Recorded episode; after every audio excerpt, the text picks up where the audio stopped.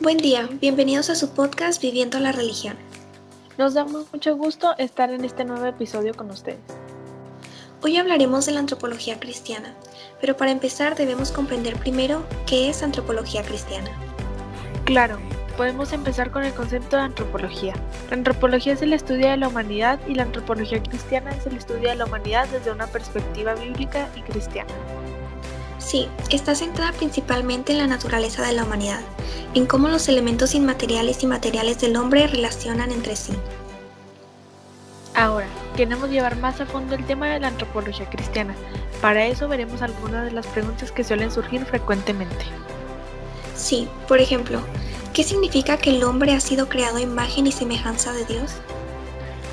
Esta pregunta es muy importante porque entender esto es fundamental para tener una comprensión específica del hombre. Sí, la imagen de Dios se refiere a la parte inmaterial del hombre. Es lo que distingue al hombre del mundo animal. Lo prepara para el señorío que Dios planeó y nos permite comunicarnos con nuestro Creador.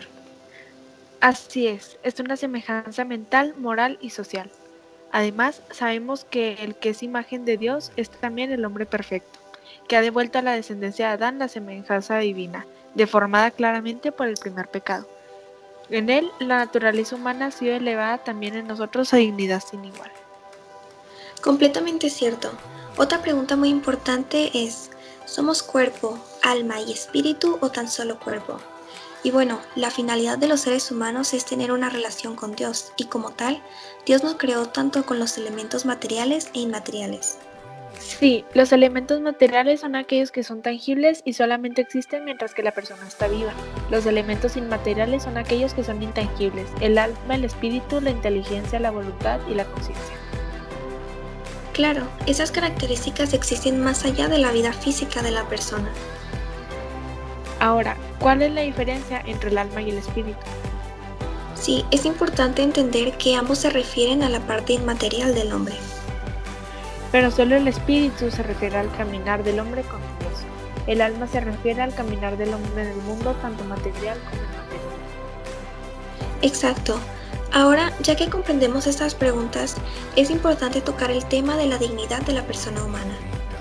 Totalmente. Esta aportación del cristianismo al pensamiento humano de la noción de la persona es muy importante, ya que trae consigo la clara idea de la dignidad del hombre. Sí, la percepción de la dignidad humana es parte del cristianismo, porque es doctrina de salvación de quien es imagen y semejanza de Dios. Elevado a la condición de hijo de Dios.